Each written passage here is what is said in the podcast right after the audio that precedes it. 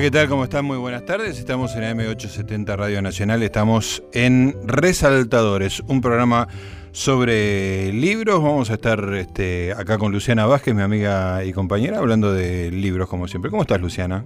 Bien, me encanta este domingo. un lindo domingo, ¿no? Para estar conversando sobre libros. Totalmente. Por supuesto. Bueno, y hay que decirlo, uno de los últimos domingos del año. Del ¿eh? año y de nuestro programa. Exactamente. nuestro ciclo. Un, un ciclo, bueno, que quizá continúe el año que viene. ¿Quién lo sabe? es demasiado temprano para saberlo, es solo diciembre. Muy bien. Eh, seguimos entonces en Resaltadores. Por lo que queda del año, por lo menos estamos conversando de libros. Tuvimos un muy buen año con, con- tuvimos visitas de todo tipo, tuvimos escritores, libreros, lectores, jefes de prensa, directores editoriales. No sé si me olvido de alguna profesión. Sí, no, y vamos a tener otras a- antes de que se termine el año. Gente que enseña a leer. Eh, buenísimo. pensar. Bueno, vamos, este, la verdad que fue un, un lindo viaje a través de los libros. Hablamos también mucho entre nosotros, nos estuvimos contando nuestras, este, nuestras lecturas, nuestros viajes, nuestras este, compras de bibliotecas, eh, todo eso que mm, tiene que ver con los libros, que son el objeto al que le tenemos tanto, tanto cariño. Bueno, el otro día, cuando estuvimos entrevistando a el joven Mauro Libertela, yo le pregunté especialmente por un proyecto que tiene él, que es de escribir sobre Mario Lebrero, un escritor uruguayo. eh, que a mí me interesa muchísimo. A mí me gustó mucho este, el motivo del interés inicial que había tenido Mauro por Mario, por hacer algo con Mario Lebrero, y era que le hacía acordar mucho a su papá. Vos sabés bien que la primera novela de Mauro tiene que ver con la muerte del padre, Sí, digamos, ¿no? Un- Héctor Libertela, un autor muy importante, y que hay una cosa de, de encierro, de, de imposibilidad de hacer nada que no sea literatura, de- de- no te digo depresión, pero seguramente algo que se le parece en la vida de, de Mario Lebrero, que lo, lo hacía recordar mucho A a. Héctor Libertela, ¿no? Es una cosa apasionada, no apasionada, porque es todo uruguayo, ¿no? De perfil este, bajo, poco enfático, este, más bien este, en sordina, digamos, ¿no? Este, entonces se me ocurrió, Luciana, charlar un poco de Mario Lebrero. Vos no lo leíste, No, así no. que este, casi que es la situación ideal para mí, Dale. porque te, te cuento y te voy a leer alguna cosita que tengo acá de él, porque me parece extraordinario. Bueno, te voy a contar cómo, cómo llegué a Mario Lebrero, un, un escritor al cual en, en buena medida, como ha pasado con Roberto Bolaños, para los que no, son, no, no estamos totalmente en la, en la, en la vanguardia de la lectura, este, llegamos con él ya muerto, Claro. digamos, ¿no? Este, Lebrero murió en el año 2004 y llegué a Lebrero con la edición de lo que fue su novela póstuma, que es una de las cosas más geniales que he leído en mi vida. Yo te lo conté brevemente el otro día, pero hoy te lo voy a contar con un poco más de detalle. Se trata de la novela Luminosa. ¿Qué es la novela luminosa? Bueno, la novela luminosa consta de dos partes, ¿no? Eh, hay 450 páginas de la primera página, de la primera parte, y 100 páginas, ciento y pico de la segunda parte. El Lebrero escribe esto porque, porque gana una beca, la beca Guggenheim, ¿no? La beca de la John Simon Guggenheim Foundation, que es una beca importantísima, vos debes saber de Sí, eso sí. más que, más que yo. Este, entonces, bueno, eh, una persona de vida súper austera, se gana una beca importante Para no- poder realizar su proyecto. para Claro. realizar su proyecto. Las 450 primeras páginas se llaman Diario de la Beca. Y es el diario de todo el tiempo que se pasa sin escribir la novela. El proyecto por el cual lo habían becado. Exactamente. Y las últimas 100 páginas es lo que escribió de la novela. Claro. El diario de la beca, yo te digo que es absolutamente extra- extraordinario. Tengo algún, acá Leí una entrada de- del diario de la beca. ¿Tenés Te- alguna? te- tengo un montón de frases sacadas de la de la de, de esta parte. Este, te las leo así salteadas, no, no párrafos enteros. Una de las primeras cosas que hice con la primera mitad del dinero de la beca fue comprarme unos sillones. Hice venir al electricista y cambié de lugar los enchufes de la computadora. no, hoy tampoco me afeité. Vino mi amigo, se fue mi amigo. Buenísimo. Me picó un mosquito. Fui hasta el cajero automático y saqué 200 dólares del señor Guggenheim. Estoy listo para el proyecto. Ya tengo aire acondicionado. Bueno, es todo así, es una descripción cotidiana, día por día, de una persona que nunca termina de sentarse a escribir y las cosas cotidianas como que lo pasan por arriba. Todos, la épica que no es, ¿no? Tremendo, tremendo. Digo, hay, este, hay, hay algunos ítems que se van repitiendo a, lo largo del diario. Uno es, el, el, bueno, Lebrero era una persona brillante, además de gran escritor, era un tipo con una mente muy privilegiada. Trabaja, ¿Sabes que trabajaba? Entre otras cosas, entre dar clases, que bueno, la, la llegada de los alumnos al departamento es uno de los este, ítems, uno de, los acontecimientos, los terremotos que suceden en la vida cotidiana. Un verdadero highlight de la vida era cuando iban los alumnos a, tomar una, una, una, clase. Este, pero una de las cosas que hacía para ganarse la vida era hacer crucigramas, o sea, crear crucigramas, no resolverlo, sino hacerlo, trabajar profesionalmente de eso. Escribió muchas novelas policíacas, tenía como una mente lógica, digamos. Y otra cosa que tenía era que sabía programar, digamos. Estamos hablando del año 2000, una época muy este, inicial de la, de la extensión de la computadora a los hogares y él, él tenía conocimiento del lenguaje de programación, entonces está todo el tiempo comentando cómo hace para crear y compilar un programitas muy, muy simples. También hace solitarios, con, es parte importante de la descripción de lo que hace todavía. hacer solitarios y hacerse trampa en los solitarios. ¿Y, ¿Y qué, dónde está la, la densidad literaria de esa anotación diaria, minuciosa, detallada, obsesiva de de acontecimientos sin épica y sin, eh, sin supuesta profundidad o sin pretensión de profundidad. ¿Dónde se encuentra ahí? No sé si tengo el secreto lebrero, digamos. Este, pero como lector, digo. Como, Quedas atrapado. Ahí tiene una cosa de acumulación este, y de mm, determinación de que eso va a ser de lo que él va a hablar y no, o sea, como que no cede la tentación de, de buscar otra cosa, digamos, ¿no? Este, él hace un diario del, de lo que le va pasando al departamento y no se sale de eso. En esa, en esa testarudez, por decirlo de alguna manera, hay algo muy interesante. Pero después la cosa se pone densa en el sentido de que es una persona muy hipocondríaca.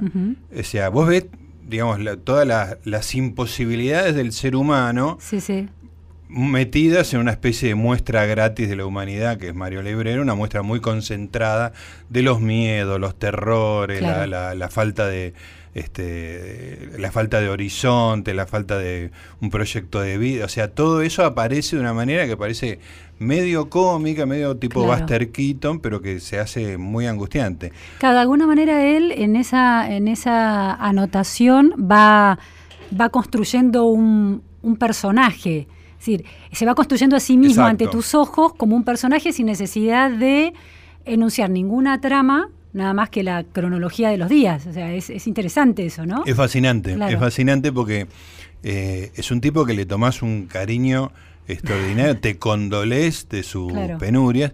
Bueno, hay un, hay un momento, en un, juegan las palomas en su balcón, ¿no? Entonces, por supuesto, otro acontecimiento épico tremendo para, para, el diario. Entonces, en un momento, en el balcón, no sé, no me acuerdo exactamente cómo, aparece una, una paloma muerta. Está en un lugar inaccesible para él, entonces el cadáver de la paloma queda. Genial. Entonces él va este, todo, el, todo el tiempo describiendo el estado del cadáver de la paloma. Es parte de su épica. Claro, claro, claro. Este, genial. Déjame buscar. Sí, sí, la descripción del paso del tiempo en ese, en, el cuerpo finito y, en putrefacción de la paloma. te leo, te leo un artículo sobre el hebrero, después te digo el autor, sobre este tema. Dice, el autor nos cuenta que observa con particular detenimiento las palomas en su balcón mientras hace bicicleta o no hace nada. Llegan de a una, en familia, en pareja o a morir. Me pregunté qué sabrían de la muerte las palomas. Apunta en noviembre para responder meses después, mientras el cadáver de una de ellas sigue ahí. La cabeza de una paloma sin plumas ni carne es puro pico, enorme en relación al cráneo. Con razón son tan estúpidas.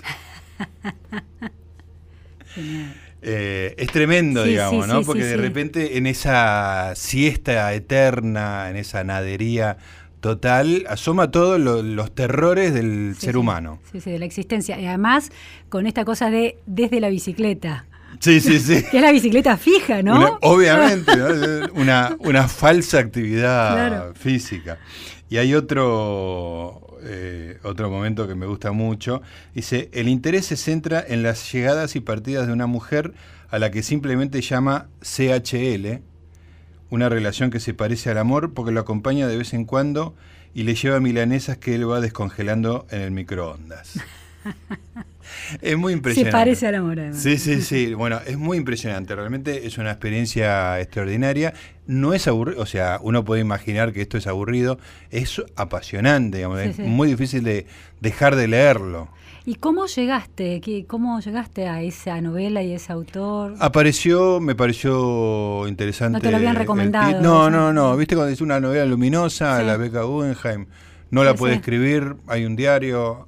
Me tiré de cabeza y de repente descubrí un, un, escritor extraordinario, Mario Lebrero, de quien estamos hablando aquí, en Resaltadores, en AM870 Radio Nacional, la radio de todos.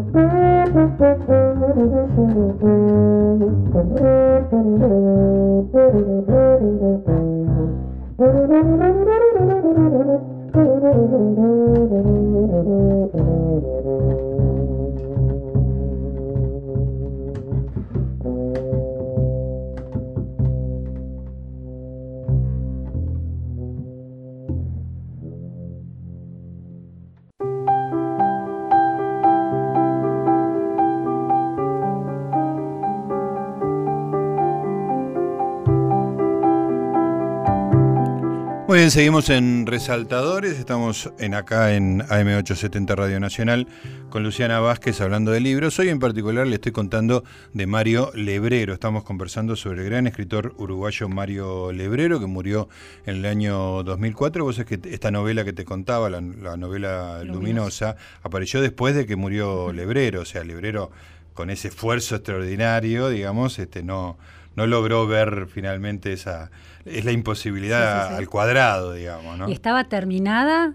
¿O hubo un editor que se ocupó de reunir escritos? No. era una novela. No, era una novela ya terminada, que, que, bueno, este, no sé si tuvo eh, dificultades para ser publicada. Supongo que el, el, soporte de haber ganado la Guggenheim habrá servido. Tengo miedo de estar confundiéndome con Salvador Benesdra, el, traductor, que, fue muy, muy difícil de ser publicado. Te voy a leer un cuento de 1970 que a mí me parece extraordinario y después te voy a contar, es muy, muy cortito. Eh, se llama La máquina de pensar en Gladys, que me parece un título extraordinario. Extraordinario. Bueno, el libro de cuentos se llama igual, La máquina de pensar en Gladys, y hay dos versiones del cuento este, en, la seguidilla de cuentos. Tiene algunos cuentos extraordinarios, pero este me gusta especialmente. Escucha. Antes de acostarme hice la diaria recorrida por la casa para controlar que todo estuviera en orden. La ventana del baño chico al fondo estaba abierta para que durante la noche se secara la camisa de poliéster que me pondría el día siguiente. Cerré la puerta para evitar corrientes de aire. En la cocina la canilla de la pileta goteaba y la apreté.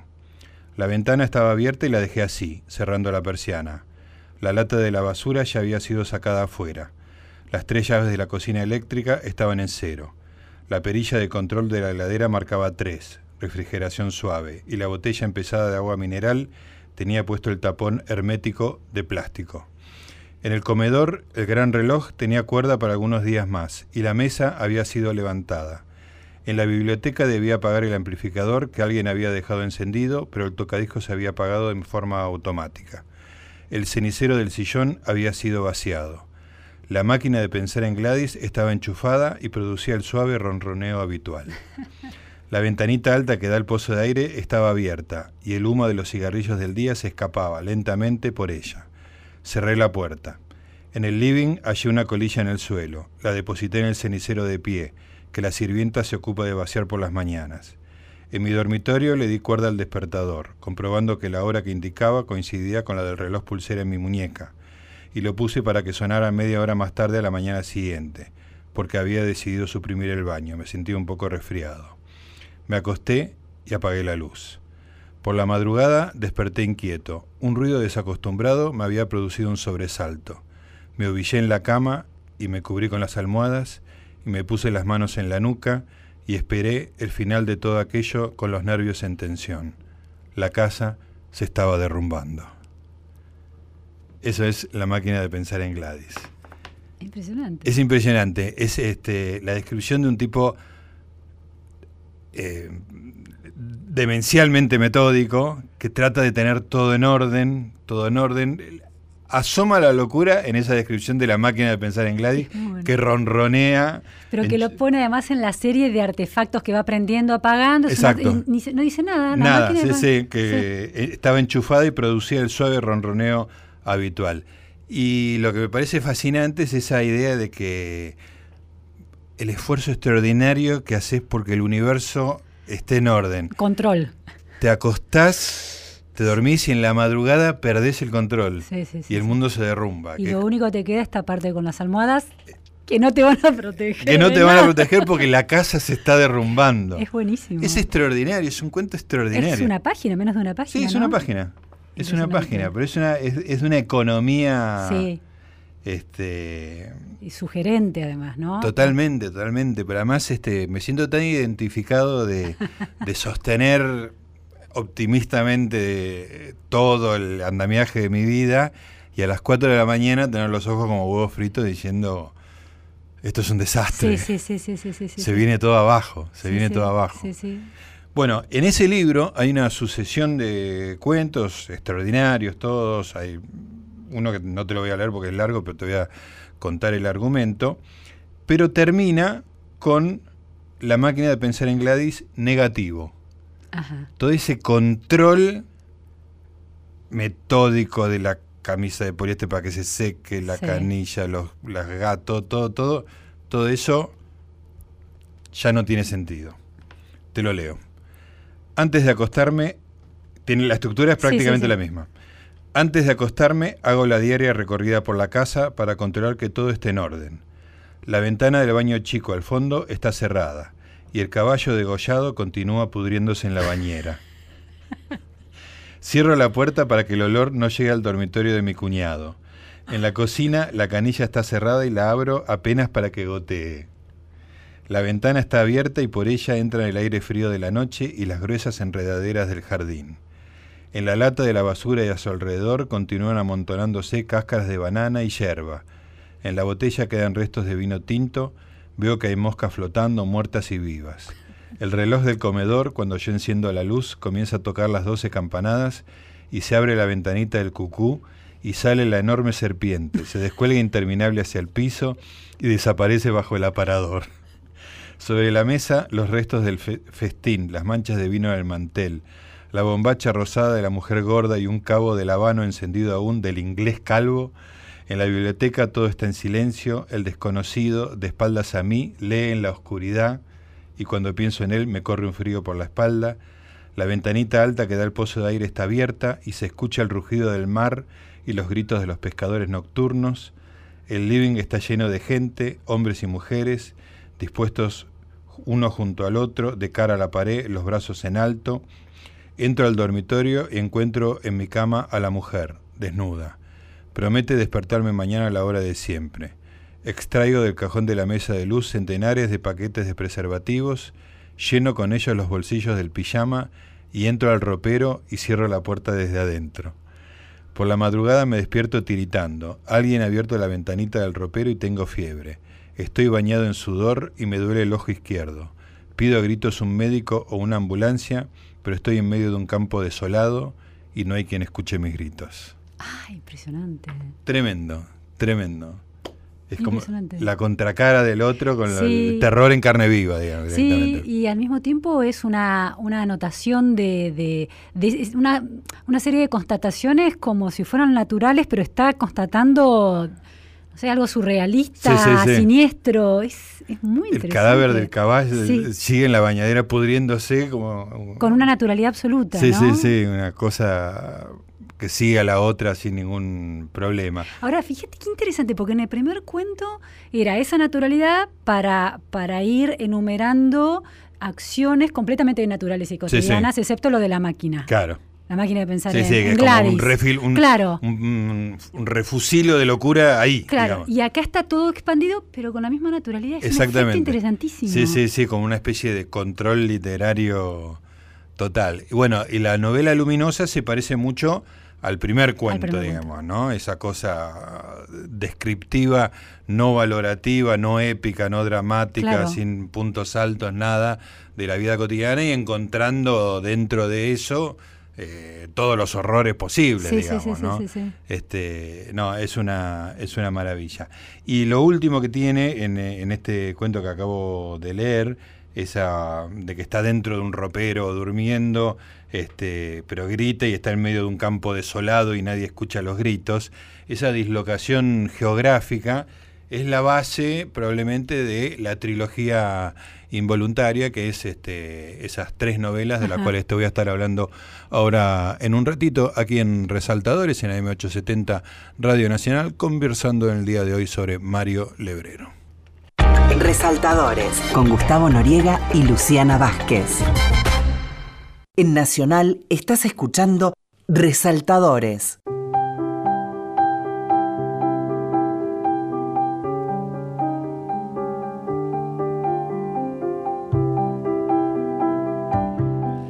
Muy bien amigos, seguimos conversando de Mario Lebrero, el escritor uruguayo acá con Luciana Vázquez. Eh, estuvimos leyendo un par de cuentos, los dos se llaman igual, La máquina de pensar en Gladys, pertenecen a un libro de cuentos que se llama igual, La máquina de pensar en Gladys. Te hablaba de esa eh, dislocación geográfica que tenía el final del último cuento y es un recurso que usa mucho Mario Lebrero. las formas se van modificando de, de párrafo en párrafo y a, veces dentro de la misma frase una cosa se convierte en otra, un poco con la, con la estructura de los sueños, ¿no? que es imperceptible el paso de una a otra, pero lo que le permite hacer algo parecido a la literatura fantástica con elementos absolutamente naturalistas, digamos, ¿no? es como una especie de costumbrismo fantástico, porque termina siendo todo un mundo increíble e inasible. Hay un cuento acá en La máquina de pensar en Gladys que me parece extraordinario, no lo voy a leer entero porque es mucho más largo que los anteriores, pero la estructura básica es la siguiente. El tipo empieza diciendo, extraigo un cigarrillo y lo llevo a los labios, acerco el encendedor y lo hago funcionar, pero no enciende no le anda el encendedor. Entonces quiere decirle, bueno, lo voy a arreglar. Es un hombre que se da maña con las cosas. Entonces empieza a describir con mucha minuciosidad cómo eh, abre el tornillo este, con una moneda, abre el tornillo que cierra el tanque, pero no se desarma. Entonces este, empieza a sacar el conducto, sale un resorte, el resorte lleva una piedra de metal. Bueno, empieza a sacar cosas del encendedor y las cosas que salen del encendedor son interminables. ¿Entendés? Entonces en un momento él dice, bueno, tengo que, ya no, no me sirve la moneda para sacar la cosa, mete el brazo adentro con un pequeño destornillador. Muy Dalí, ¿no? Muy los Totalmente, totalmente. Hace este, una descripción de la colección de destornilladores que tiene todo en el mismo tono. O sea, el tipo está viviendo una experiencia insólita, que es meterse adentro del encendedor, y un párrafo es, tengo una colección de destornilladores, en total son muchos, van de menor a mayor, de uno a otro conservan las proporciones. Utilicé el más pequeño, aunque pude haber obtenido igual resultado con el número 2 o el número 3. Es un nivel de detalle absurdo. Sí, además, en total son muchos. en total son muchos. Es buenísimo. Extraordinario. Bueno, siguen las páginas y todo es eh, el creyendo de, esa, de ese mecanismo increíble que es el encendedor que no termina nunca. ¿no? Introduciendo el destornillador en varios orificios, ahora ya hay varios orificios dentro, ¿no? descubrí que hay tornillos insospechados.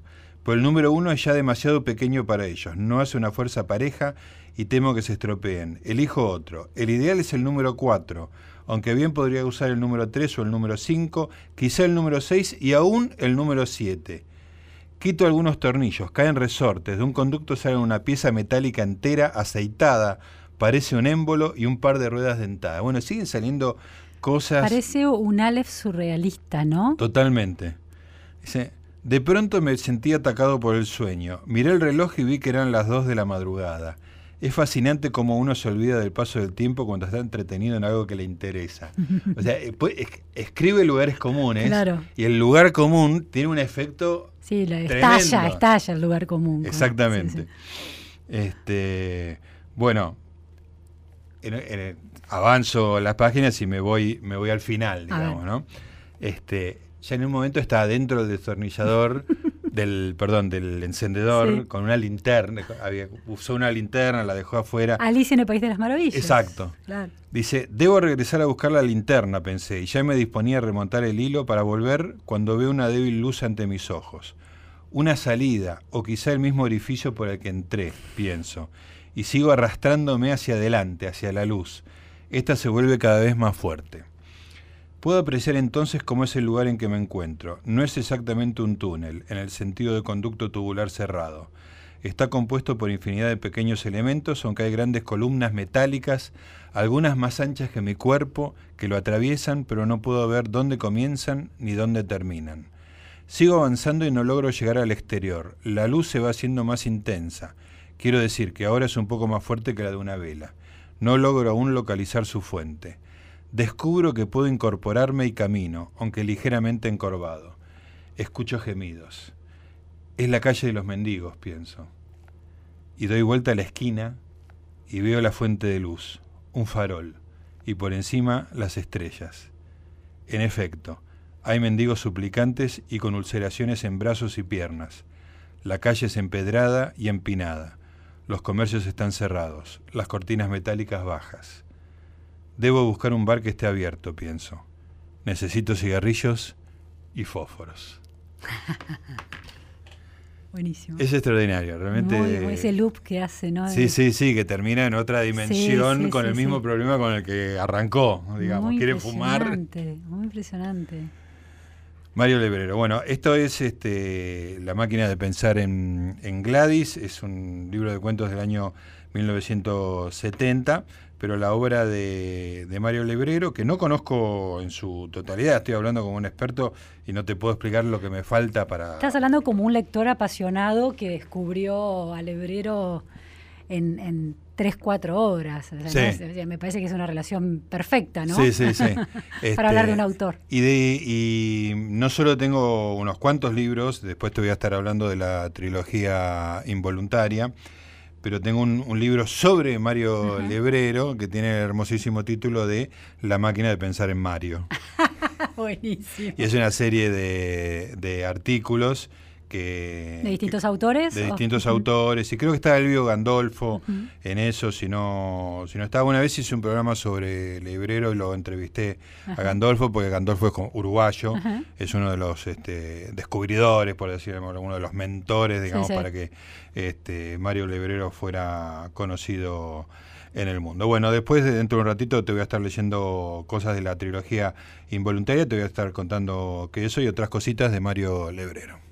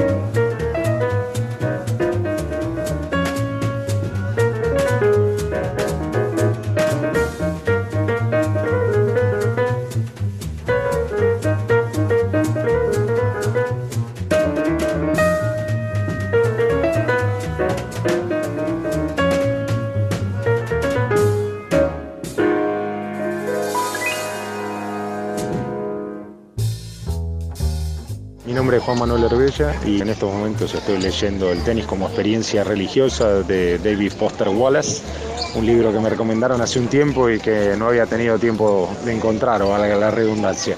En relación a la música, no es que escucho mucha música mientras leo, trato de no escuchar música mientras leo y la música que me gusta para relajarme vinculado a un momento de ocio es la música popular brasileña, el Pagoggi y George Aragón como, digamos, como ejemplar número uno del estilo. Les mando un abrazo y felicitaciones por el programa.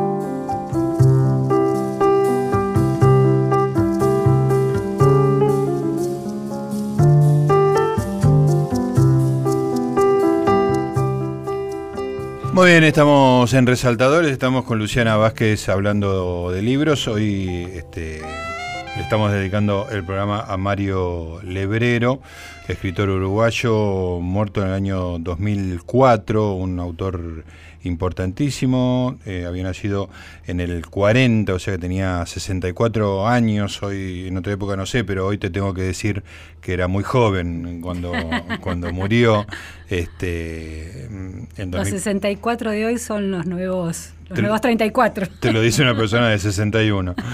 Eh, bueno, dentro de su producción, este, la novela Luminosa aparece justamente después de la muerte de Mario Lebrero. Son buenas ediciones, no creo que haya sido complicado, desde era Random House Mondadori en ese momento cuando fue editado acá en la Argentina y ya, ya tenía un nombre bastante importante en el Uruguay. Eh, tiene varias novelas desde el año 72 eh, hasta la novela Luminosa en el año 2005.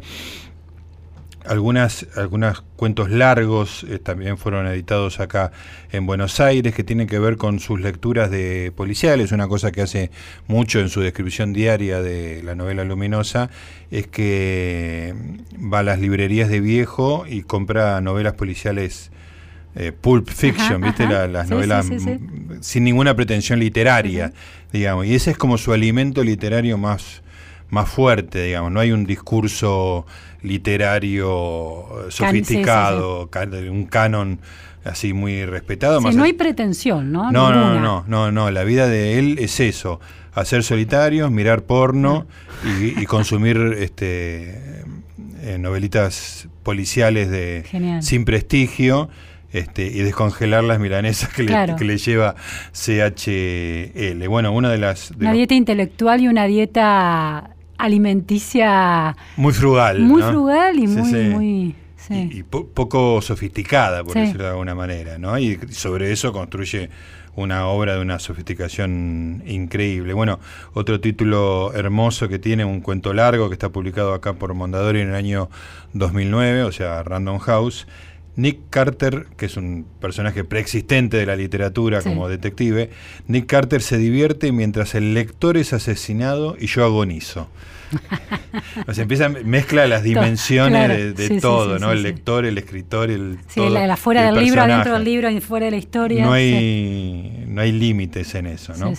Y bueno, eh, la novela Luminosa entonces se compone de tres novelas que fueron escritos en distintos momentos, eh, la ciudad, el lugar y París. Esos son los tres este, lugares donde aparecen Básicamente el, recuerdo que yo tengo es, por ejemplo, en París una persona llega a una estación de tren que bien podría ser de, París, aunque París no es importante en la novela, y todo lo que encuentra es extraño y el mundo en que vive es extraño. Entonces se sube a un taxi y el taxi lo lleva a lugares muy inexplicables. Todo es inexplicable, digamos, y hay una deriva constante, una deriva que no para, que va de un lugar a otro y que todo es cada vez más decadente, ruinoso. Podría ser una ciudad posapocalíptica, podría ser una ciudad después de un ataque aéreo en una guerra, podría ser una ciudad del futuro, pero todo es este es, tiene los rasgos de la de la normalidad eh, distorsionados y recombinados de una manera en que se convierte en algo monstruoso, digamos, ¿no? Eh, en la otra, en, ya ni me acuerdo cuál es cuál, porque son, son esos libros que te los lees con una voracidad y no sabes cuál, cuál eh, corresponde a la ciudad, cuál lugar y cuál París. El personaje central se despierta en una cama de una habitación muy, muy austera. No hay nada. Hay una mesa, hay una cama, las paredes lisas, sin nada, parece no te digo pobre, pero muy escaso y muy austero. Hay una única puerta y en esa puerta, bueno, después de unos intentos, se abre y eso lleva a otra habitación en la cual se repite todo. Hay una cama, una mesa, una puerta y así va atravesando habitaciones y habitaciones y con un dominio del lenguaje extraordinario logra mantener la atención en la repetición de, la escena, ¿no? Una tras otra. Y de repente el tipo no sabe por qué está ahí, no se acuerda qué pasó antes, no sabe, quiere salir, quiere volver a la, a la vida, quiere volver a la cosa cotidiana, pero lo único que tiene son puertas para abrir que llevan a lugares que son iguales a la, a la anterior. Y de repente en uno de esos lugares hay una mujer y entabla una relación, la mujer le da de comer, convive unos días ahí con ella, pero llega un momento que ya no aguanta más y se va y siguen sus aventuras y va pasando de nuevo. De habitación en habitación igual, pero... Sí, sí, sí. Y la anotación es así minimalista siempre, y siempre. Siempre, mm. Por lo menos en todo lo que yo he leído de Mario Lebrero, nunca se va al, al rebusque literario, sino que siempre es una cosa muy, muy... este Mm, austera, muy, este, muy poco retórica, digamos, ¿no? Una retórica muy simple. Y en este libro de La máquina de pensar en Mario, ¿hay una hay alguna referencia a esta cosa onírica? En, todo lo que contás hay, ¿no? Dimensiones un poco desdibujadas, que no sabes bien si es real o no. Eso está presente. Sí, está todo, todo. Aparte es una, es una obra muy este, abarcable, digamos. si bien escribió mucho, digamos, tiene como eh, los, libros importantes son unos cuantos y se, puede hacer una síntesis bastante acabada. Aparte es un libro bastante voluminoso. Creo que es de eterna cadencia. No estoy absolutamente seguro de que sea de eterna cadencia, pero mm, es muy probable que lo, que lo sea. Te voy a leer eh, un fragmento de un artículo sobre las, estas tres novelas que, bueno, que fueron a posteriori nombradas como la trilogía involuntaria, esa idea de involuntario la pone él, porque dice que las escribió en distintos momentos y que simplemente son, tiene un aire de familia innegable, que lo más fácil es asociarlo con, con Kafka, digamos, ¿no? Este, y la edición es preciosa porque es una caja con las tres novelitas metidas adentro, este, tiene como un objeto precioso, lindo, y que adentro está el, el Aleph de la locura en el mundo, está todo metido ahí. En estas tres novelas, la ciudad, el lugar París, la ciudad aparece como espacio inacible, diáfano por su falta de concreción, donde paradójicamente el individuo contemporáneo está inevitablemente atrapado, donde deambula, perdido, incapaz de aferrarse y sin embargo incapaz de alejarse de él. El diáfano espacio urbano se concreta en construcciones cerradas, claustrofóbicas, un manicomio, un edificio laberíntico de diferentes estancias de donde es imposible salir, un pueblo perdido en la nada, escaleras a oscuras, estancias cuyas puertas no pueden abrirse. Los espacios del hebrero son reales, verosímiles y sin embargo hay algo de misterioso en ellos, algo que impide al lector reconocerlos. No se trata de espacios fantásticos, no hay nada de fantástico en esas ciudades, como tampoco en su literatura el propio Lebrero se niega a definir su literatura según los parámetros del género fantástico, porque, como él mismo dice, sus obras no construyen mundos posibles o realidades alternativas. Sus obras, en cambio, son el reflejo de la percepción, de la realidad tras el filtro de la percepción individual. No se trata de una deformación de la realidad, sino de la realidad pasada por el filtro del subjetivismo.